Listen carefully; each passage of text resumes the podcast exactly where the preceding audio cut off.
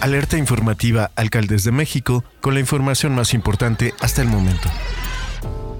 Miles de migrantes que buscan llegar a la frontera con Estados Unidos se encontraban varados este sábado en el norte de México, luego de que los trenes en los que viajaban detuvieron repentinamente su marcha. Unas 1.800 personas, en su mayoría venezolanos y centroamericanos, tuvieron que soportar las inclemencias del desierto del estado de Chihuahua, pues el tren de carga que abordaron estuvo parado por casi 24 horas.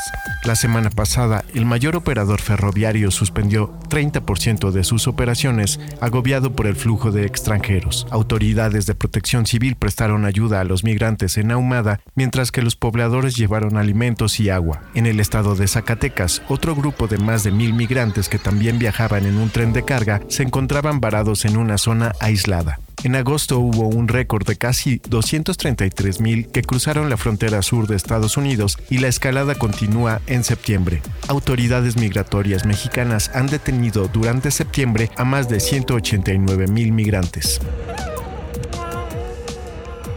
Para desmantelar las bandas en México no es enfrentándolas a balazos, sino que se requiere hacer mucho trabajo inteligente y tener la colaboración del gobierno de los Estados Unidos. Así lo considera la aspirante a la coordinación del Frente Amplio por México, Xochitl Galvez. Otro de los rubros por atender con urgencia en el país es el desempleo, y en ese sentido refirió que el Frente Amplio por México garantizará que se retomen programas como las escuelas de tiempo completo, las estancias infantiles y otros planes de gobierno suspendidos y cancelados durante el actual sexenio. Galvez, de gira por Tabasco, pernoctó en la casa de don Benito Mena y su familia en el municipio de Paraíso. Después encabezó una reunión privada con dirigentes de los partidos PRD, PRI y PAN, para luego ofrecer una conferencia de prensa.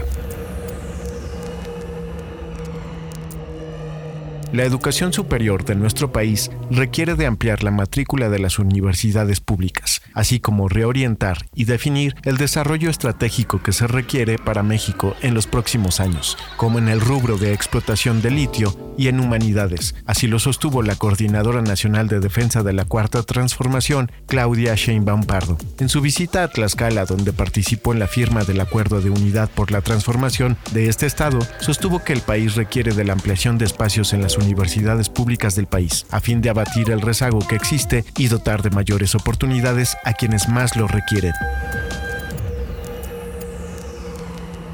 La cabecera municipal de Altamirano, Chiapas, se encuentra secuestrada por seguidores del exalcalde Roberto Pinto Canter, que desde el 22 de agosto mantienen cerradas las entradas y salidas para exigir la destitución del Consejo Municipal, afirmó el síndico concejal Gabriel Montoya Oceguera.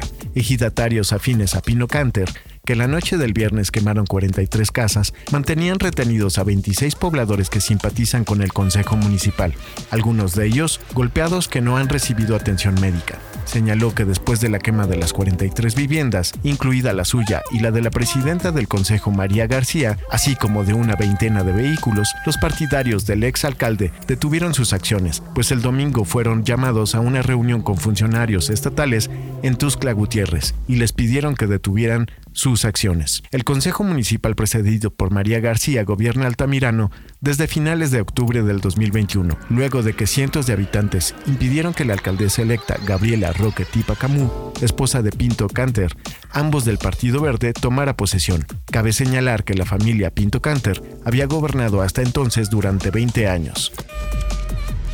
Esto es todo por el momento, seguiremos informando.